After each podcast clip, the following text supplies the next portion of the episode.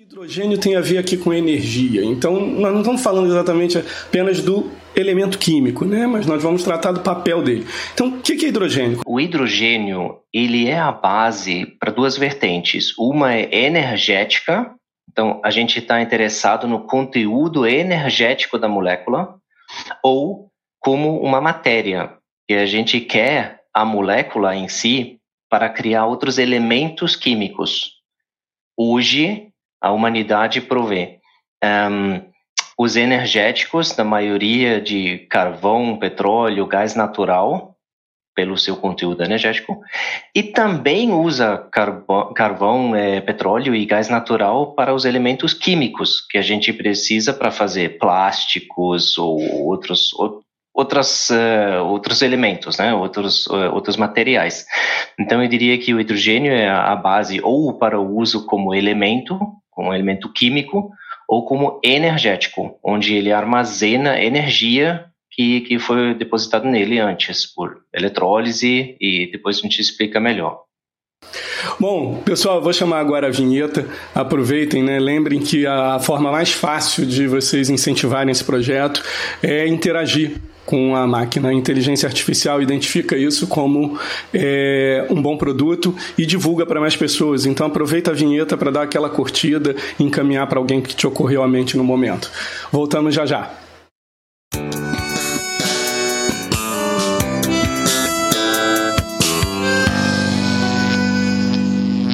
Queridas e queridos ouvintes, bem-vindos a mais um podcast Energia para o Cidadão. Para quem não me conhece ainda, eu sou Diego Malagueta, professor da FSJ, especialista em energias renováveis e planejamento energético e produtor e idealizador desse podcast. E hoje eu recebo aqui o meu primeiro convidado internacional, Thorsten Schwab, para falarmos um pouquinho do papel do hidrogênio no setor energético. Bom dia, Thorsten. Obrigado aí por ter aceito esse convite. É um prazer revê-lo. Tem muito tempo que não conversamos, que não nos vemos pessoalmente. Hoje ele está diretamente aí de Berlim. É, se apresenta um pouquinho para o pessoal, Torce. Mostra para eles porque que você foi o primeiro nome que me ocorreu na cabeça quando eu pensei nesse tema. É, talvez porque a gente já trabalhou bastante junto, né? Uh, olá, Diego. Olá, todo mundo. Obrigado, Diego, por essa oportunidade de falar no seu podcast. Projeto lindo, aliás, muito bom. Parabéns. Um, Bem, um, eu trabalhei uns 15 anos no Brasil, uh, sempre no setor energético, e aí uh, conheci o Diego também. Um, uh, começou lá em 2005 um, com energia fotovoltaica na eletrificação rural, com a então Eletrobras, mas sempre trabalhando pela cooperação técnica alemã, a GIZ. Depois, um bom tempo na EPE, no Rio de Janeiro, para energia eólica, solar, eficiência energética, e a partir de 2012, 13, em Brasília, com o Ministério de Ciência e Tecnologia para energia solar concentradora, né, que é a heliotérmica. E aí, no final, lá para 2017 até 2020, o primeiro projeto de PTX, né, de Power to X, que uh, a GZ conduziu, uh, que foi o ProQR, que é uh, querosene renovável, produzir assim combustível de aviação nas, nas áreas remotas da Amazônia né, para abastecer os aviões lá, em vez de levar o combustível para lá, que é muito caro né, e muito, muito difícil. Então é isso muitos anos. Verdade, nós nos conhecemos ali nesse teu final ali da, da EPE, né? Eu no meu doutorado, você começando a trabalhar com o CSP, e quando foi ali para Brasília entre 2010 e 2013, né? Eu estava ali no, concluindo na reta final dos nos últimos anos ali do meu doutorado. Aprendi muito, né, é, com as nossas parcerias, nossos encontros, com a equipe toda da GIZ. Então, assim, vamos começar, mas antes disso eu vou fazer aquele disclaimer tradicional aí, lembrar que nós não estamos falando aqui em nome das nossas das empresas onde trabalhamos, né? Não estamos representando as empresas no momento, trazemos nossas bagagens de especialistas, mas estamos trazendo a nossa posição pessoal sobre os temas aqui abordados. Nem eu falo em nome da FRJ, nem o Thorsten fala em nome da GIZ. É, podemos então começar, Thorsten? Por favor. É, vamos começar lá do início, né, mesmo, porque eu acho que alguns assuntos que eu já trouxe aqui no podcast, como a, a energia solar fotovoltaica, a eólica, já estão um pouco mais na mídia e no senso comum. Né? O que, que é hidrogênio? Talvez a primeira coisa que pense, ah, é um elemento químico, né? É um elemento mais leve, é um átomo, né? Tá, ó, tá na água, H2O, mas assim, o que, que hidrogênio tem a ver aqui com energia? Então, nós não estamos falando exatamente apenas do elemento químico, né? mas nós vamos tratar do papel dele. Então, o que é hidrogênio? Começa por essa, esse ponto de partida bem inicial, por favor. Então, o hidrogênio, todo mundo fala dele, está é, tá, tá muito presente na, na, mídia no momento.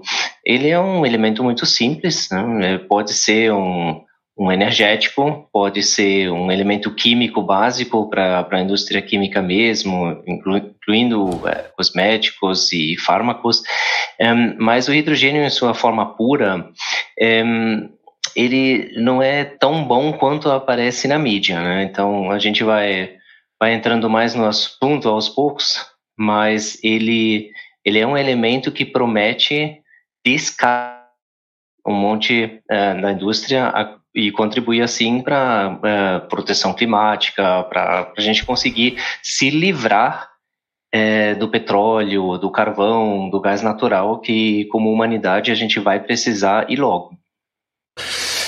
Tá, então, Thorsten, se eu entendi certo, vamos é, pegar aí dessa sua resposta inicial, o hidrogênio ele pode ser usado por duas rotas principais aí, né? Que a gente estaria falando. Uma é como energético, é o queimá-lo, é uma combustão, né?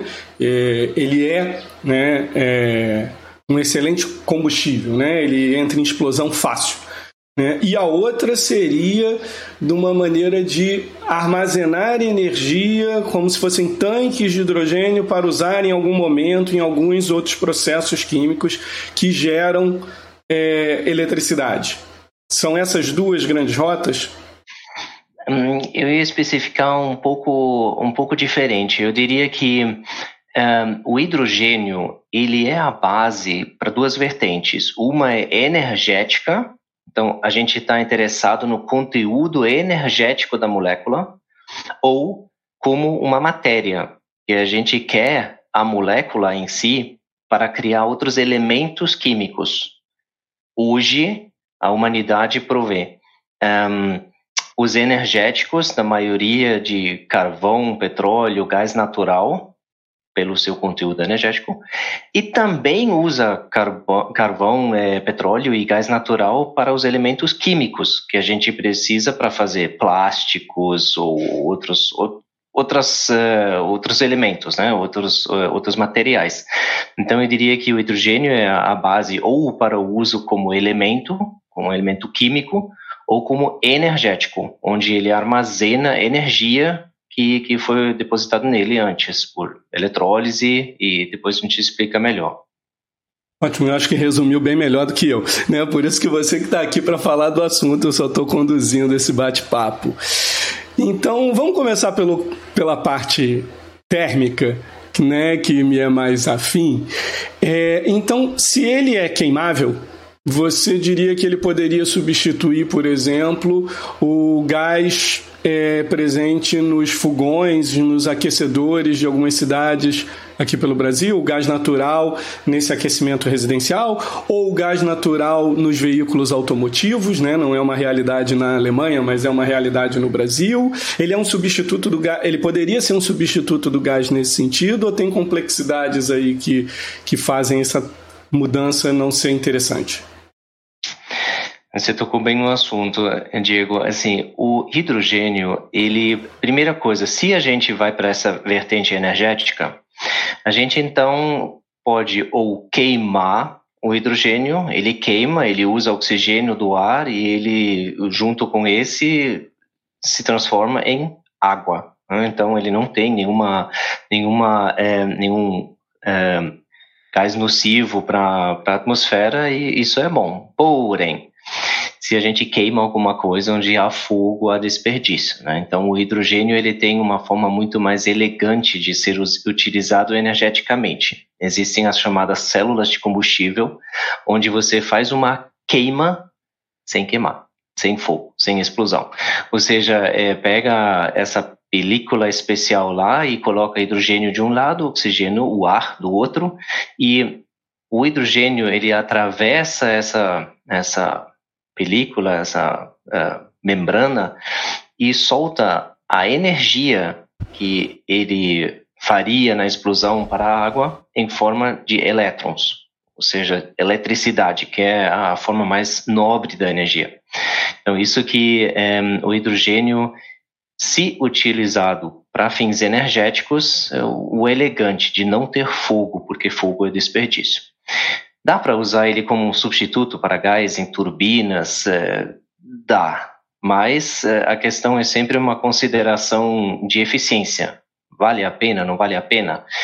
Onde não tem outro jeito, por exemplo, vamos dizer, um avião que tem uma turbina que precisa ter essa propulsão por combustão na câmara, câmara de combustão e depois a, a turbina, ok, talvez faça sentido, mas utilizar o hidrogênio para queimar ele numa turbina, numa usina a gás, para gerar eletricidade, aí seria muito melhor usar a célula de combustível direto.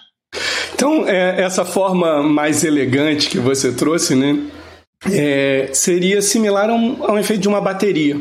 Né? Ele precisa de eletricidade para eu armazená-lo, separar ali o hidrogênio do oxigênio, depois eu junto novamente, gero a eletricidade e vou fazendo esse ciclo. Meio que eu abasteço aquela célula combustível, aquela bateria um tempo e depois eu é, descarrego ela. É uma analogia razoável para os nossos ouvintes? É uma, é uma analogia boa. Um, temos que considerar ainda a produção do hidrogênio para isso. Um, primeiro, temos que produzir o hidrogênio. O hidrogênio, um, diferente do gás natural, não tem um, um poço de gás onde a gente pode tirar o hidrogênio. Né? Então, é, o hidrogênio ele, ele ocorre naturalmente na Terra em forma de água. Então, dentro da água tem o H2O, né, que tem o H2 e tem o oxigênio junto. Ó. Então, tem que separar essas duas, um, esses dois elementos e um, isso pode ser feito de várias formas, mas a que está sendo considerado para o futuro é a eletrólise e se fazer isso com energia renovável do vento, do sol, geotermia, talvez água, com essa eh, hidrelétrica, né? Uh, com essa energia, então, esse hidrogênio é considerado hidrogênio verde. É o, é o hidrogênio que, na, na hora de ser produzido, é, não deixa nenhum, nenhum efeito negativo. Uh, porque se fizesse essa, esse mesmo processo com eletricidade oriundo do carvão, o gás natural, petróleo, talvez nuclear, sempre deixaria um resíduo ou para a atmosfera ou para ser enterrado para sempre, né? Então, um, ehm, para ser limpo mesmo, para ser energia verde, hidrogênio verde, tem que ser uma eletricidade renovável. E daí, é, com essa, separa a água em hidrogênio e oxigênio, e aí sim, esse conteúdo energético dessa separação está armazenada no hidrogênio, como se fosse uma bateria química. Ele, para voltar para a energia elétrica, então se usa essa célula de combustível e tem essa eletricidade com uma alta eficiência. Entendido. Mas eu acho. Não. Pode continuar, fale. Um, então, mas é, assim, os usos para que a gente precisa como humanidade essa, essa, esse hidrogênio é, são muito mais diversos do que esse ciclo elétrico, digamos, para usar como bateria. Né? Então, e para isso a gente tem outros meios, talvez mais eficientes, eh, de utilizar essa energia elétrica. Eh, em vez de fazer hidrogênio para depois utilizar o hidrogênio para energia elétrica de novo. Ah, interessante isso aí. Mas calma aí, vamos segurar, vamos falar um pouquinho do mundo elétrico antes de chegarmos nessas outras, nesses outros usos. Até porque acho que, né, cronologicamente a gente ainda vai passar por essas etapas, né? Ou elas vão coexistir um tempo e talvez a gente esteja mais próximo de explorar um pouco essa vertente elétrica.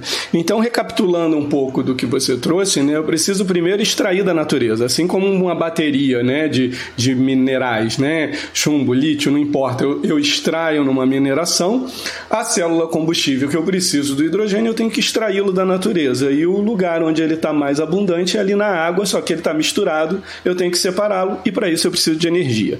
né? É, é, é o ponto inicial aí da sua, da sua fala.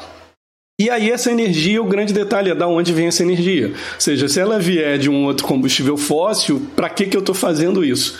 Né? Então, além de eu ter esse consumo para poder usar depois, né, que tem que entrar num saldo aí ao longo da vida útil, né, é, também fazer isso com uma origem é, não tão limpa como as renováveis é bastante questionável, perde o propósito, né, no meu entendimento.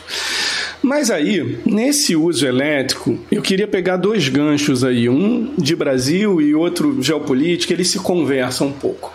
É, a eletricidade não é algo que eu possa transportar tão fácil. Né? Não é uma commodity como o petróleo, grande parte também da vantagem do petróleo é a densidade energética. Eu boto em galões, eu boto em tanques, eu boto em navios né, com cargueiros e transporto aquele energético para lá e para cá.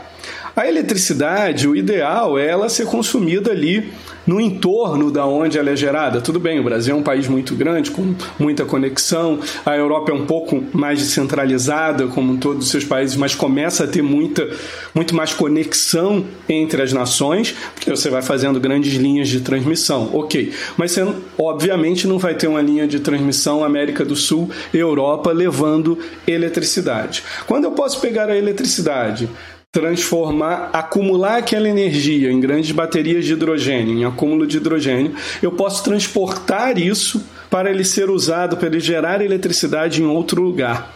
Então ele pode redesenhar um pouco a geopolítica do setor energético ou eu estou assim exagerando o papel dele, viajando demais, ou você acha que ele pode redesenhar, moldar novos, novas relações entre países e transações no setor energético? Com certeza, com certeza. Vamos, lá. Isso daí é um assunto que a gente precisa começar do zero. Precisamos pensar um, essa, essa questão geopolítica e, e, como é que o hidrogênio entra no, no quadro ali.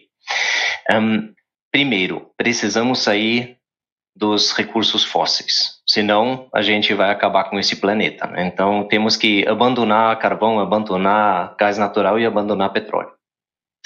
Um, como que a gente pode fazer isso? Quais podem ser os substitutos desses três energéticos?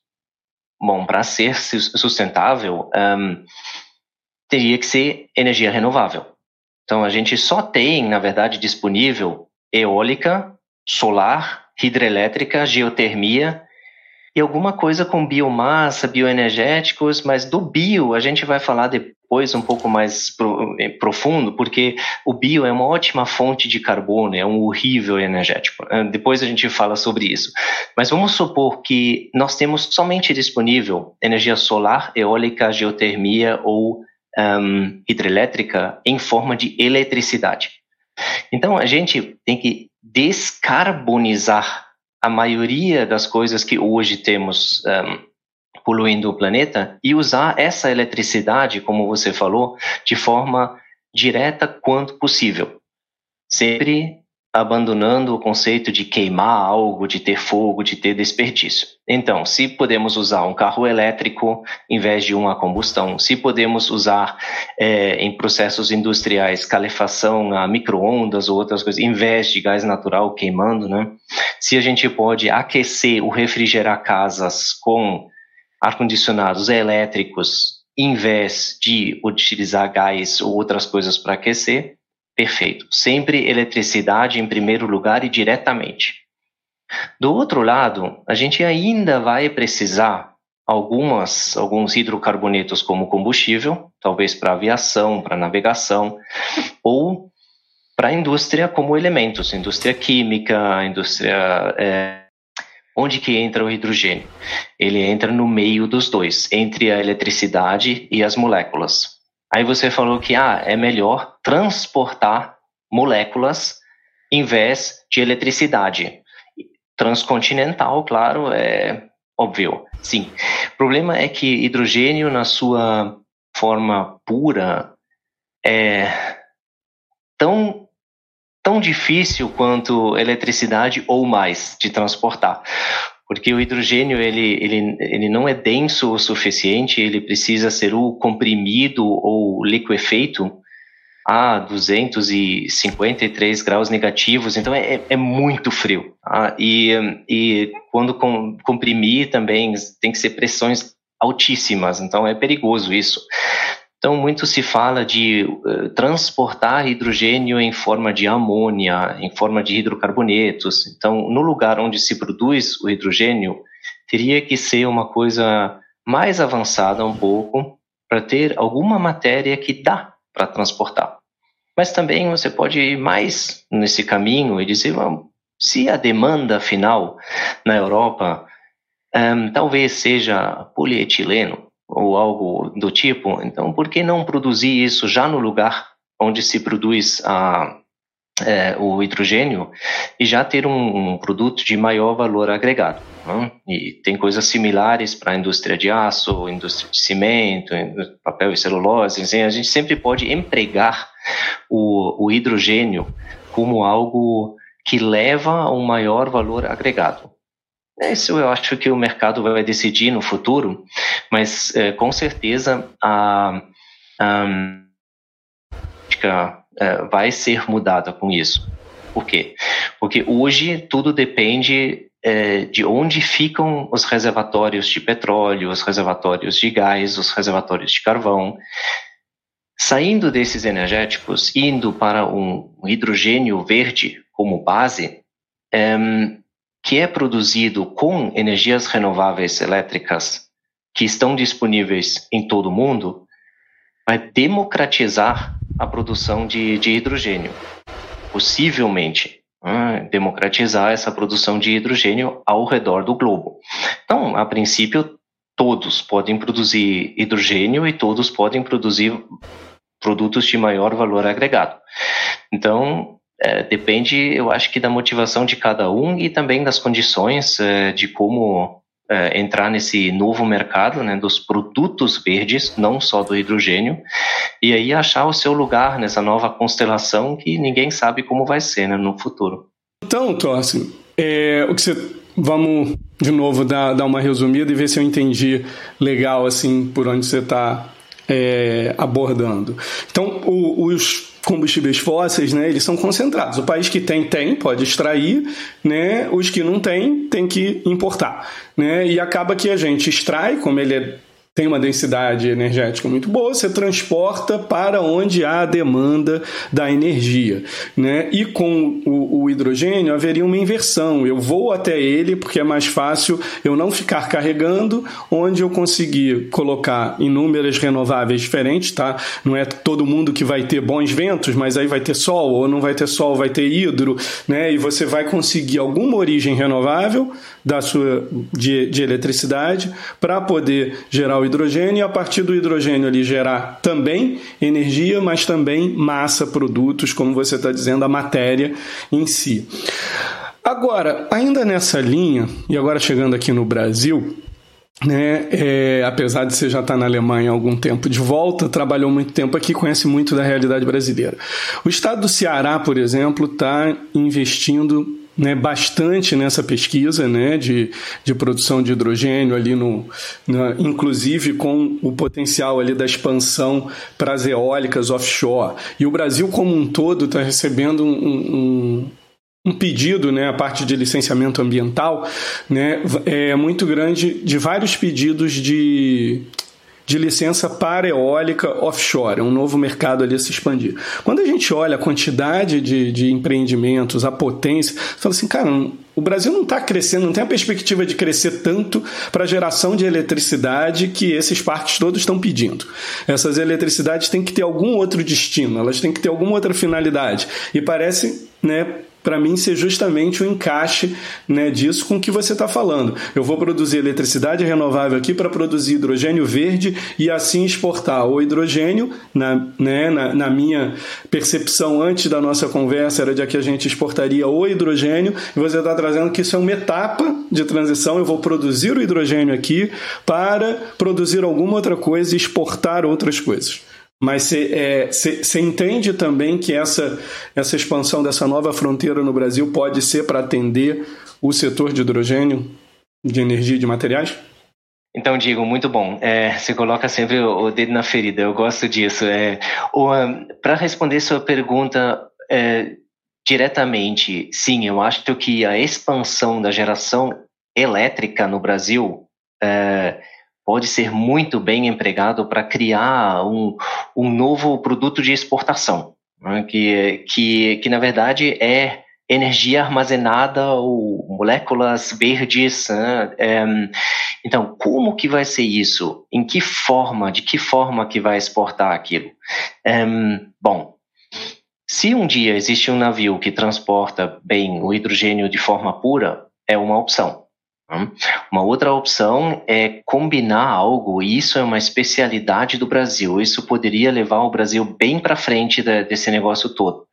É combinar a energia que está dentro do hidrogênio, produzido por eólica e solar, com carbono renovável dos biorresíduos que existem no Brasil. Eu, como eu falei antes, a biomassa ela é um, um ótimo, uma ótima fonte de carbono, mas um ruim energético.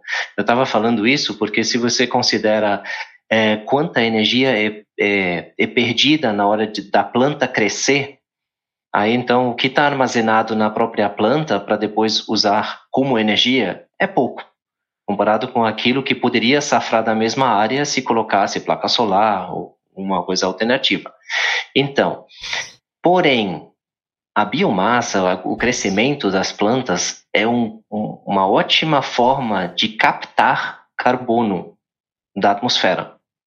Então, combinando a, a massa é, de carbono que existe em biorresíduos um, ou em, em, outros tipos de, de, lixo orgânico, com a energia que está dentro do, do, hidrogênio, feito por eletrólise com, com, eólica e solar, combinando esses dois, daria para fazer hidrocarbonetos, por exemplo, através da síntese Fischer-Tropsch, um, que, que, lida, que, que vai levar a um petróleo sintético limpo, é um petróleo sintético do, do Fischer-Tropsch, que sai do Fischer-Tropsch, eu tenho aqui um copo de água, isso parece isso aqui mesmo.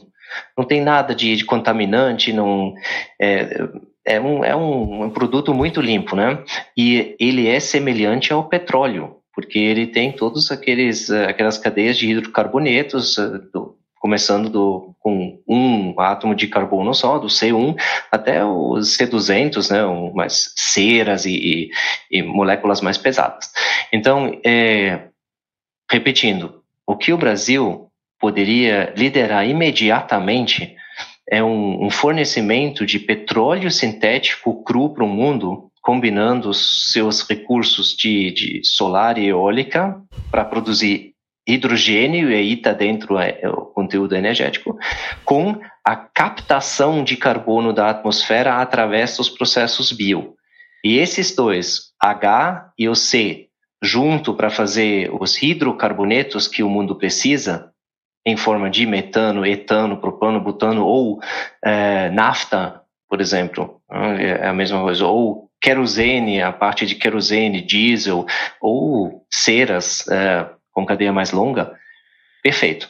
Tem tudo, tem faca e hum. queijo na mão para fazer isso. Nossa, que incrível. Seria como. Então a gente, sei lá, plantaria a cana e ao invés de queimar o bagaço dela depois de usar na indústria sucrocolheira, você vai usar aquela massa, aquela matéria que tem carbono e fazer essas reações químicas com o hidrogênio para redesenhar essa cadeia de um bagaço de cana para uma cadeia de combustíveis que não são fósseis, né, mas análogos aos fósseis, essas cadeias de hidrocarbonetos energéticos. Aí eu poderia né, é, produzir quaisquer produtos a partir deles, não apenas a queima, mas aí fazendo plásticos, fazendo. Seria isso?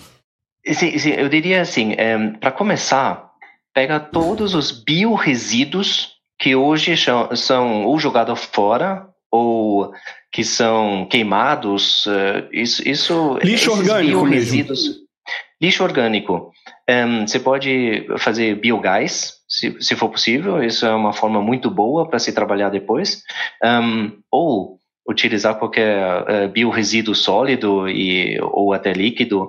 Um, o que precisa para fazer essa, esse Lego, Lego molecular é gás de síntese. uh, para fazer o Fischer-Tropsch. O que, que é gás de síntese? É uma parte monóxido de carbono, CO, e duas partes hidrogênio, H2. Então, aí com esses, essas duas, esses dois elementos, você faz o petróleo é, sintético à vontade, né? E ajustando esse processo, você pode ter mais forma de gás ou mais é, na parte de, de nafta, de gasolina ou mais para ceras, né? Mais pesado. Então, é, ali tem um, um tesouro a ser descoberto ainda eliminando simplesmente ineficiências, não precisa nem plantar nada para isso, só utiliza os biorresíduos que hoje, hoje não têm destino ou são queimados. Assim, eu não faria para esse fim, né? Eu aproveitaria aquilo, né? Isso entra até numa outra concepção, um assunto que eu ainda não abordei, só passei em alguns capítulos aqui, né? De economia circular, né? Seria uma coisa de eu diminuir drasticamente o GG da sociedade, porque eu consigo pegar aquilo e fazer ele voltar para o início início da cadeia, né, seja como um energético no início da cadeia, seja como um produto né, para novos usos. Né? Não, incrível. Agora, já que você já elogiou esse lado do professor, né, que adora cutucar alguns assuntos da ferida e coisa mais delicada, traz para os nossos ouvintes aqui um pouco do do espectro de tempo, de tudo que você trouxe um pouco hoje para gente, né, do hidrogênio lá no início como um possível é, combustível, de fato. Né? Depois ele dentro do setor é, gerando sendo produzido a partir da eletrólise, guardando como uma forma de bateria e devolvendo eletricidade num momento mais adequado, né, ou numa localidade mais apropriada. E esse é o final onde ele passa a integrar uma cadeia de produção é, de, de produtos diversos de hidrocarbonetos em substituição ao petróleo. É, é, foram os três principais né, assuntos que a gente trouxe aqui. Como é que você daria esse palpite para quem está nos ouvindo de quando que eles vão ver cada um desses acontecendo e fazendo parte do cotidiano deles? Hum, hum.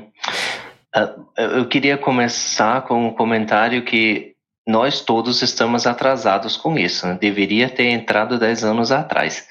Um, porque agora a gente vê, um, com tudo que está acontecendo no mundo, que a, a mudança climática está chegando e está chegando forte. Além disso, a questão de resiliência para os países que dependem dos outros que têm esses recursos de gás, petróleo e carvão, como a gente vê agora na Rússia, uh, grande problema para a Europa, para a Alemanha, de como se livrar é, dessas dependências, né? Então a gente deveria ter tocado esse assunto é, muito antes. Agora todo mundo está correndo para chegar lá. Então como é que está assim linha de tempo? Um, eu diria que essas soluções eh, de, de bateria, hidrogênio como bateria, existem protótipos, existem pequenas séries, especialmente para uso remoto, talvez em lugares que precisa de fornecimento de energia elétrica constante para eh, torres de, de, celular ou outras coisas. Isso existe, mas não ainda está sendo largamente utilizado. Né? Um, hidrogênio como um substituto para o carvão na indústria de aço.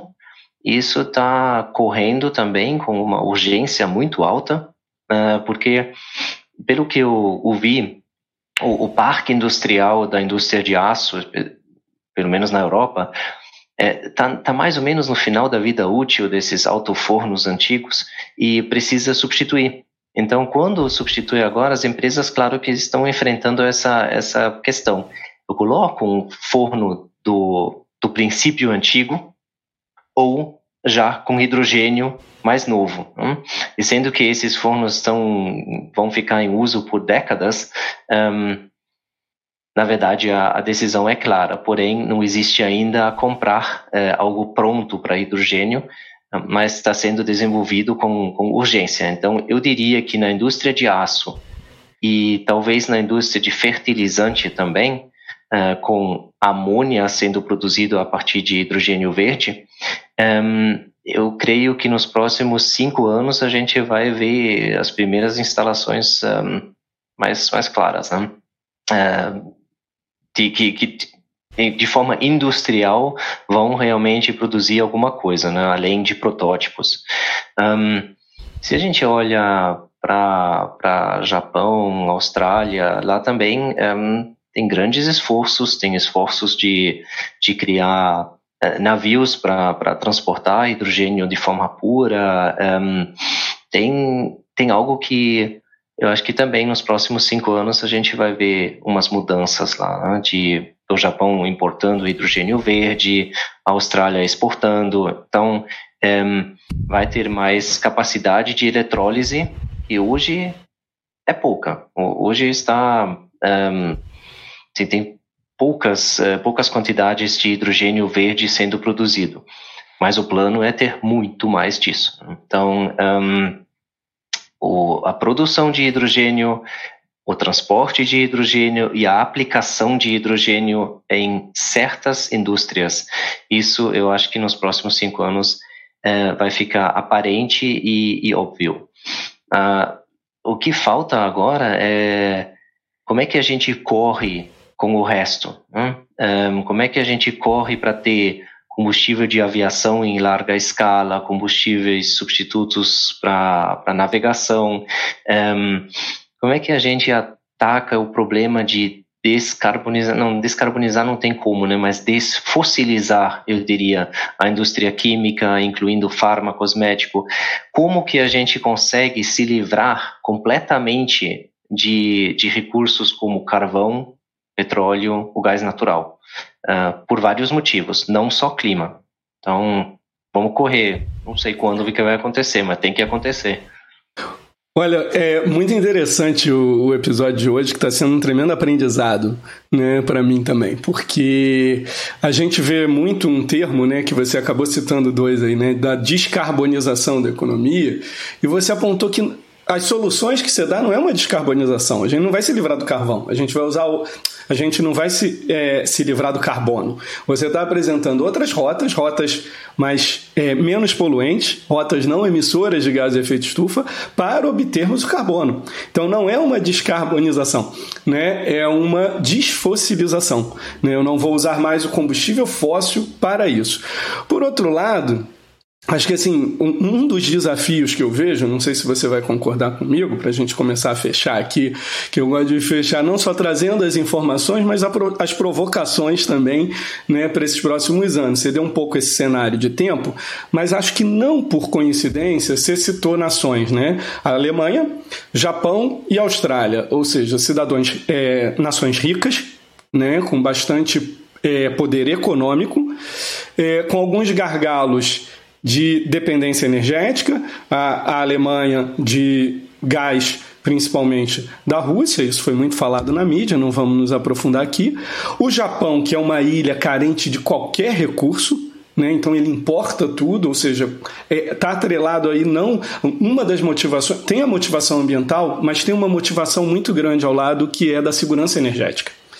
E a Austrália, que é um país com grandes reservas de carvão, e ele sofre uma pressão, ele tem que reduzir esse carvão. Né? E aí ele vai para esses. Mas qual é o receio? Na hora que as grandes nações com muito dinheiro né, com poder aquisitivo já desenvolvidas podem ir para rotas menos poluentes, ela diminui a demanda dos combustíveis fósseis tradicionais teoricamente levando a uma redução de custos desses. Então, nações mais pobres, América do Sul, África, algumas, alguns países populosos ainda da Ásia, né, e não como um Japão ou uma Coreia do Sul com muito poder econômico, né, uma Índia, uma China que tem poder econômico, mas tem mais de bilhão de habitantes. Será que a, a, a, essa geopolítica não acabaria empurrando essas outras nações para o barato, tradicional, fácil, acessível, que todo mundo sabe usar, que tem equipamentos até de segunda mão pelo mundo ficando baratos, e eu boto ali termoelétrica carvão de novo, termoelétrica gás, para gerar eletricidade para pessoas que ainda não têm. A gente tem no planeta aí mais cerca de 8 bilhões de pessoas e ainda 800, 900 milhões que não têm acesso é, direito a uma eletricidade. Né? Ou não tem eletricidade ou tem eletricidade com ligadas em, em certos horários do seu dia. E aí, é, é um risco ainda. Se você disse que a gente está 10 anos atrasado, talvez isso. O desafio, a meu ver, é esse, não? Não? Uhum. É, é, quando eu falo a gente está atrasado, eu falo do mundo inteiro, né? A gente está no mundo inteiro. Agora, é, sinceramente, eu, eu não sei. É, será que carvão, gás e petróleo é tão barato assim? Será que eólica não é mais barato? Será que solar não é mais barato? É, eu acho que sim. Eu acho que especialmente os países que, que têm a decisão é, entre as fontes para fazer a expansão do sistema energético deles, é, eu creio que é mais barato, pelo menos em médio prazo, instalar é, fotovoltaica renováveis do que se fazer dependente um, com câmbio de dólar, com preço de petróleo, de, de, dessas fontes. Um, olha para o Brasil. Qual é o preço é, praticado nas, na, nos leilões de energia? Assim, qual é a fonte mais barata? Eu nem tenho os números é, atuais, mas creio que eólica solar vão ganhar de gás e carvão fácil.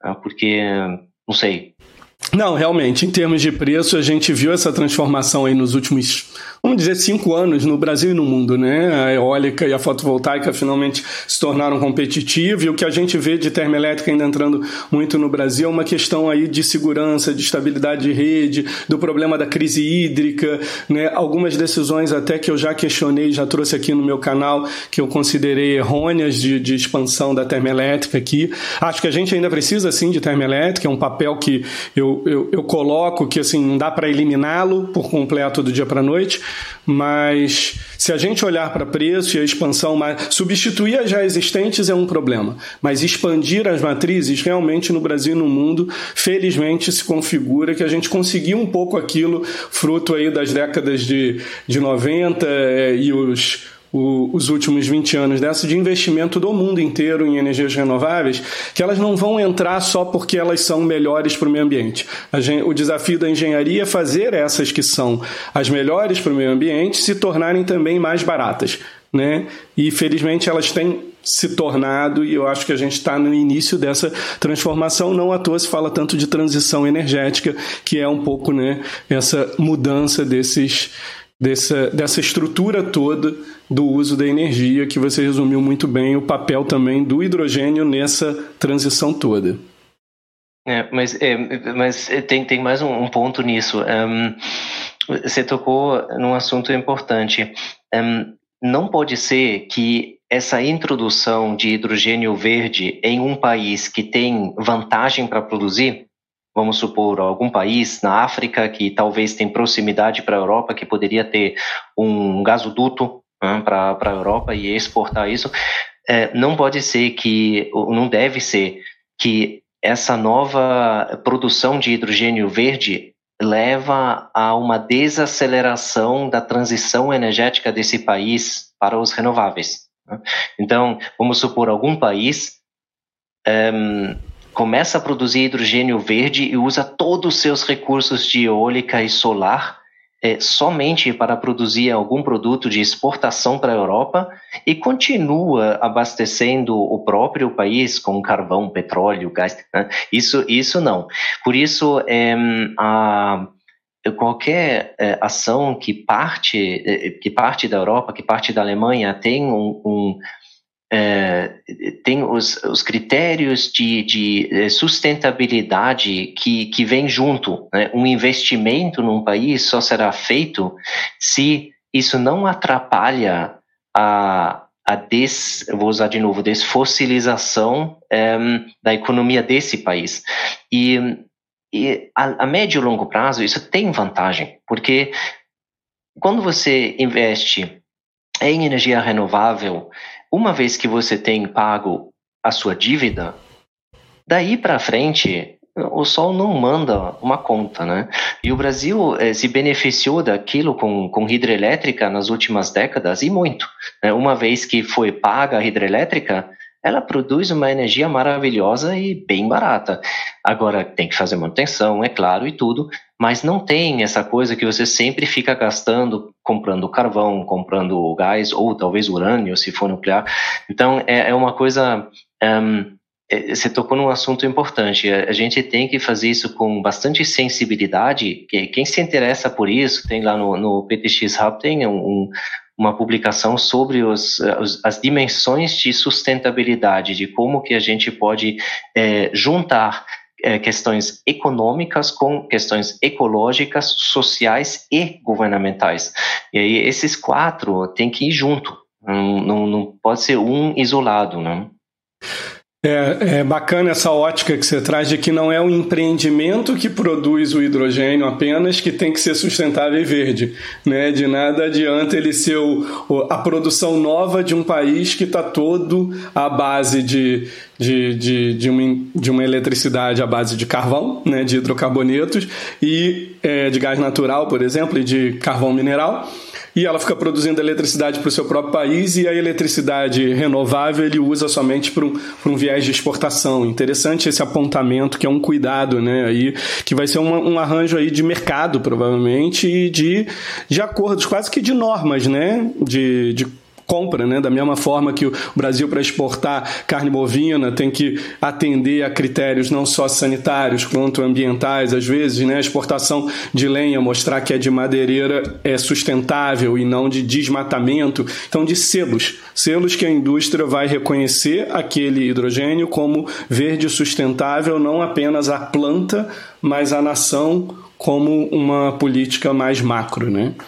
É, tem um uhum. desafio aí político muito grande, né? Talvez o desafio político seja maior do que o de, os, os desafios tecnológicos, né? Como muitas vezes a gente enfrenta na engenharia. O problema às vezes não está na tecnologia, está nos arranjos institucionais e políticos. Temos, temos, é, temos essas dimensões e, e um, é um problema complexo. É um problema complexo. Uma coisa é a questão política de como transformar um país, a levar ele a uma, uma um arranjo resiliente, né? resiliente que não depende de outros que fornecem é, petróleo, por exemplo, um, também de construir um, uma cadeia de valor dentro do próprio país, para não os outros ficarem ricos e não fica nada no país. Né? E, e tem questões de engenharia também porque o, o, setor que produz as máquinas, onde se, se faz esses novos hidrocarbonetos verdes e tudo, os processos são conhecidos, mas otimizados para carvão, otimizados para petróleo, otimizados para gás natural e também muito grandes, as máquinas são muito grandes. Agora aí que está uma outra coisa, uma vantagem do Brasil, que tem bastante experiência com biorefinarias, que não só pelos processos que lá acontecem, mas também pelo tamanho que tem.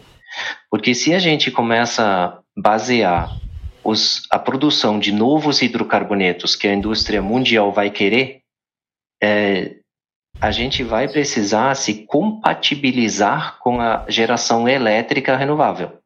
E ela, por natureza, vem em tamanhos menores do que as grandes refinarias são feitas hoje.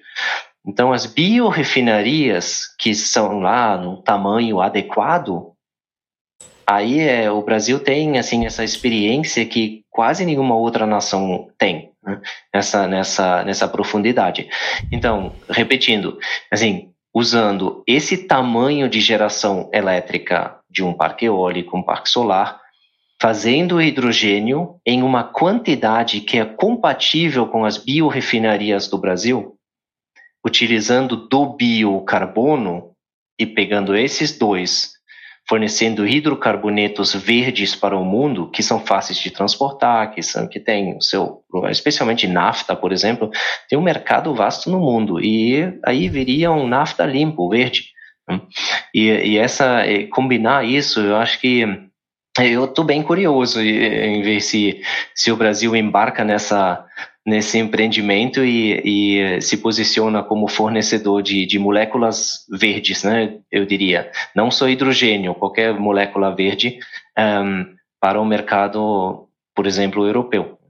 E vai ser bom. Tomara, tomara, porque todo brasileiro cresce, né, ouvindo que o Brasil é o país do futuro, né, e esse futuro nunca chega. Você está mostrando mais uma vez vários potenciais aí para o Brasil se tornar um, um um país referência né, em mais um tema, mais um assunto. Vamos ver se mais uma vez a gente não perde o timing, né, o momento da onda e consegue surfar melhor. Né? A gente vive momentos econômicos, sociopolíticos né, complexos, complicados, delicados. Vamos ver se a gente retoma e nessas próximas décadas a gente de fato está expandindo bem nas renováveis. Vamos ver se a gente faz esse link, porque o que você trouxe é o potencial que o Brasil tem de linkar vários know-hows que ele já possui em algo coletivo de maior valor agregado que pode alavancar a economia de várias regiões, né? Não é nem um potencial só de um local, né? Ou seja, tem um pouco do que você falou não só para o Brasil, mas para o mundo, né? De um potencial de democratizar e diversificar a produção de energia, o uso de energia